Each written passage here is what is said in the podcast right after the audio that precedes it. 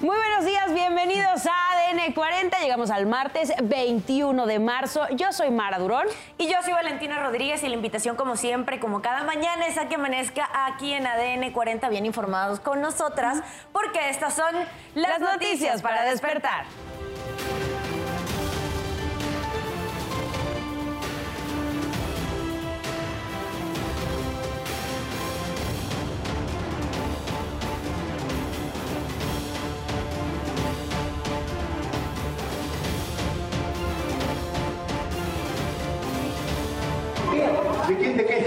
¿De qué? ¿La verdad de qué? ¿De quién de qué?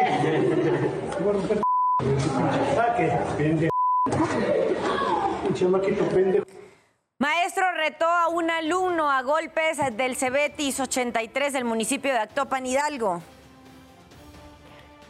Detienen a dos mujeres que vendían carne que obtenían del albergue de perros que operaban. Nueve perros fueron rescatados. México quedó fuera del Mundial de Béisbol tras perder contra Japón, quien pasa a la final para enfrentar hoy a Estados Unidos. Autoridades federales condenan la quema de una figura que representaba a la ministra presidenta de la Suprema Corte, Norma Piña. Dos periodistas de tres canales de televisión de Ecuador recibieron paquetes con artefactos explosivos. No se pierda más adelante la buena noticia del día. Le mostraremos los exoesqueletos diseñados en China para personas de la tercera edad y que puedan ser más independientes al incrementar su fuerza y movilidad. ¿Y qué pasó durante la madrugada de este martes? No los platicas tú, Oscar Mendoza. Muy buenos días, ¿cómo estás? ¿Qué tal? ¿Cómo están? Muy buenos días. Vamos a ver qué es lo que ocurrió esta noche y madrugada durante nuestra guardia nocturna. Un deslizamiento de tierra ocurrió sobre la avenida de los Insurgentes Norte, esto en la colonia CTM Atzacualco de la alcaldía Gustavo Amadero. Personal de protección civil abanderaron dos carriles con dirección de la autopista México-Pachuca hacia la zona de Indios Verdes. Más tarde, bomberos de la Ciudad de México llegaron y con palas comenzaron a retirar la tierra. Las piedras más chicas las cargaron, otras las rodaron y las más pesadas las jalaron con un winch de su vehículo. Los trabajos se prolongaron por más de hora y media y después de haber limpiado la cinta asfáltica, la circulación fue reabierta. Por lo pronto, pues esto fue lo que ocurrió esta noche y madrugada durante nuestra guardia nocturna. Buenos días.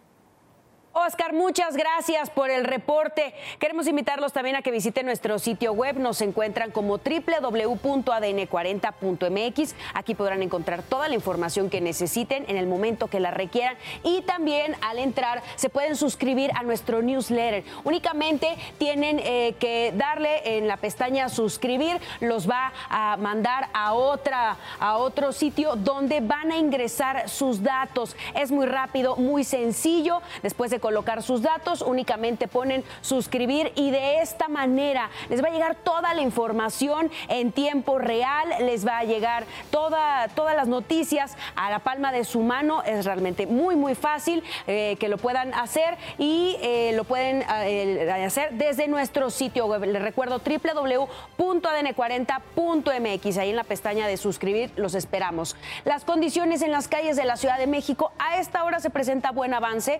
en la calzada Tasqueña en ambos sentidos, entre el eje 2 Oriente y calzada de Tlalpan. Tome sus precauciones si va a transitar por las calles de la Ciudad de México. Hágalo con mucho cuidado para evitar accidentes. También revisamos las condiciones meteorológicas en nuestro país, que ya para este día se presentarán estables en gran parte del territorio nacional. Tenemos, por una parte, el ingreso del Frente Frío número 42, que principalmente en la zona norte de nuestro país estaría dejando algunas lluvias, podrían presentarse vientos. Tenemos ya de salida el Frente Frío número 41, pero hay que recordar que viene impulsado por una masa de aire frío y esta es la que estará dejando algunas lluvias principalmente para el sureste. Le recuerdo que en ADN 40 evolucionamos y queremos estar más cerca de usted. Por eso lo invito a reportar a través de todas nuestras redes sociales con el hashtag Ciudadano en Tiempo Real cualquier denuncia, reporte o situación que le inquiete.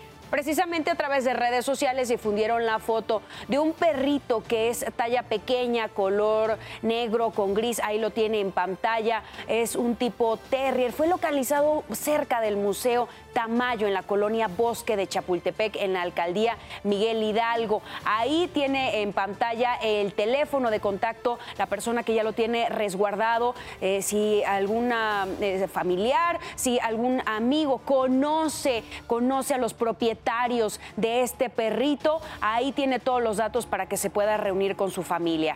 Eh, este, también les recuerdo que mi compañera Sara Uribe estará a las 12 del día leyendo todo lo que nos manden con el hashtag Ciudadano en Tiempo Real. 5.35 minutos de la mañana, seguimos con la información y lo hacemos con el siguiente resumen. Al menos 7 muertos y 15 heridos dejó la explosión de un polvorín en Totolapan, Morelos. Momentos antes, los pobladores escucharon un fuerte ruido seguido de humo y llamas que salían de una casa. Servicios de emergencia informaron que varias viviendas resultaron con grandes afectaciones.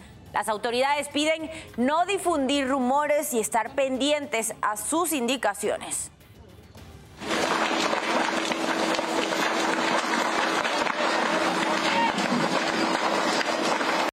Y cámaras de seguridad captaron el momento en que policías de Celaya, Guanajuato, sacaron de un inmueble y golpearon a por lo menos 10 personas. Los hechos se registraron la noche del sábado y ahí en el video podemos ver a varios sujetos sometidos con las manos contra una pared.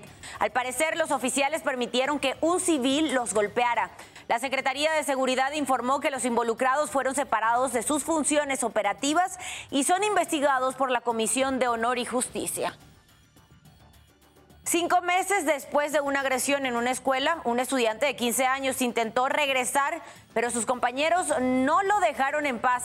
Diego Giancarlo es alumno de la carrera de mantenimiento automotriz en el CONALEP del municipio de Guadalupe, Nuevo León.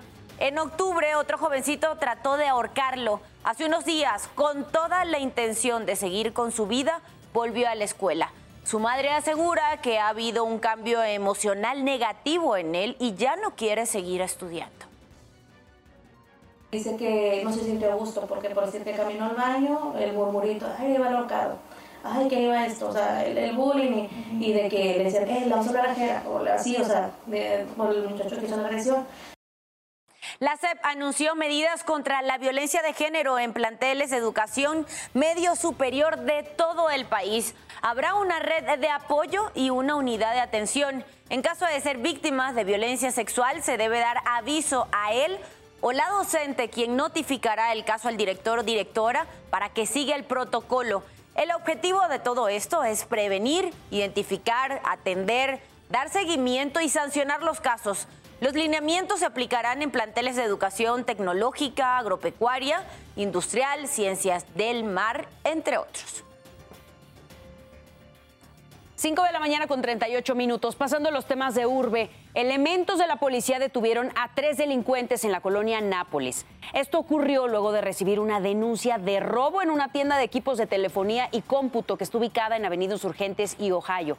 Tras una persecución, los oficiales arrestaron a Marco Antonio, Ricardo Vladimir y Aldo Yeres, a quienes les decomisaron 185 teléfonos celulares, dos tabletas, cinco relojes inteligentes con valor aproximado de 8 millones de pesos. Uno de los detenidos cuenta con cinco ingresos al reclusorio. Ponga mucha atención, apartar lugares de estacionamiento y cobrar para utilizar este espacio es una falta a la ley de cultura cívica. ¿Sabe cómo denunciar estos hechos? Aquí se lo decimos. Desde 10 o hasta 100 pesos cobran porque un auto se estacione en la vía pública dependiendo de la zona.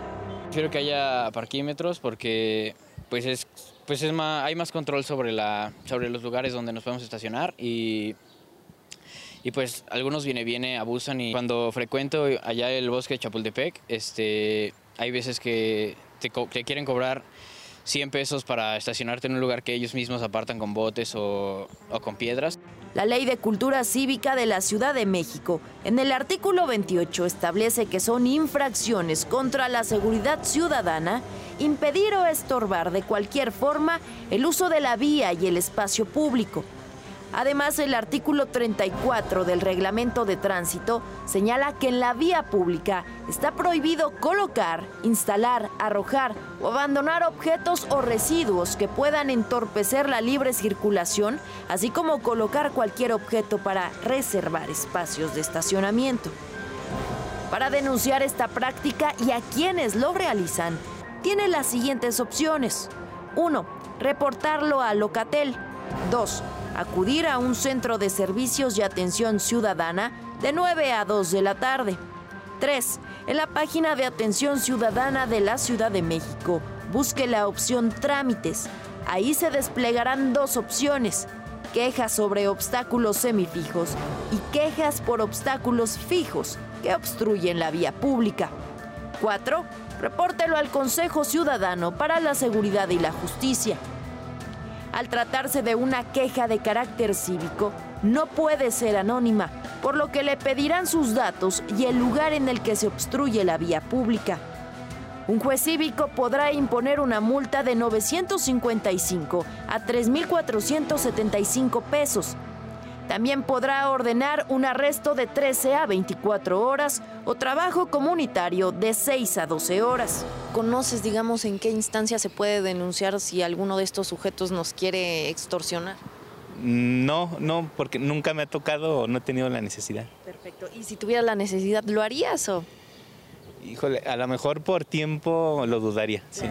Es importante que denuncie estas prácticas porque muchas conllevan otros delitos como extorsión y hasta lesiones.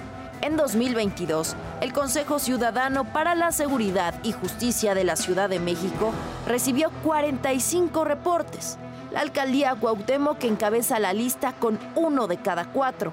Le siguen Azcapotzalco, Coyoacán, Gustavo Madero, Iztacalco y la Miguel Hidalgo. Para ADN 40, Carmen Sánchez, Fuerza Informativa Azteca. 5.41 de la mañana pasamos a revisar el panorama internacional. Comenzamos en el continente europeo porque al menos 70 personas fueron detenidas por las recientes protestas en París inconformes salieron a las calles luego que el gobierno de Emmanuel Macron superara dos mociones de censura que presentaron partidos de oposición contra la reforma de pensiones que retrasa la edad de retiro de 62 a 64 años. Para controlar a los inconformes, las autoridades utilizaron gas lacrimógeno.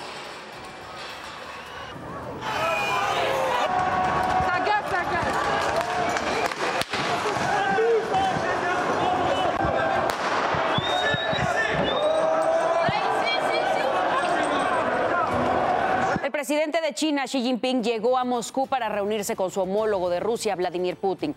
Se prevé que uno de los temas que ambos líderes aborden sea sobre tensiones con Occidente, especialmente con Estados Unidos y el conflicto en Ucrania.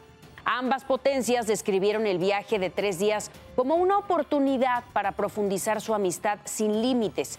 Esta es la primera visita de Estado del presidente chino al exterior desde su reelección para un histórico tercer mandato. Amazon anunció que recortará otros 9 mil puestos de trabajo en su segunda ronda de despidos. El presidente ejecutivo Andy Jassy señaló que la empresa incrementó su forma considerable, su plantilla, en los últimos años. Pero la incertidumbre económica lo obligó a reducir costos y personal. En el comunicado detalló que los despidos se concentrarán en unidades de servicio en la nube, publicidad y Twitch. Otras compañías tecnológicas que han disminuido a su equipo de trabajo son Microsoft, Alphabet y Meta. Un tribunal de apelaciones de Brasil aceptó pronunciarse sobre si las empresas y los agricultores pueden plantar cannabis. Esto podría abrir la puerta al cultivo legal con fines medicinales e industriales después de que los esfuerzos legislativos se estancaron en los últimos años. Actualmente Brasil permite la venta y producción de productos derivados del cannabis, pero las empresas deben importar los ingredientes clave. El relator, el relator, especial de la ONU sobre la situación de los derechos humanos en Irán, Javaid Reyman, informó que la joven Masa Amini murió a causa de los golpes que le propinaron los agentes de la llamada Policía de la Moral. Lo acusaron por no cumplir con el estricto código de vestimenta iraní, esto a Masamini.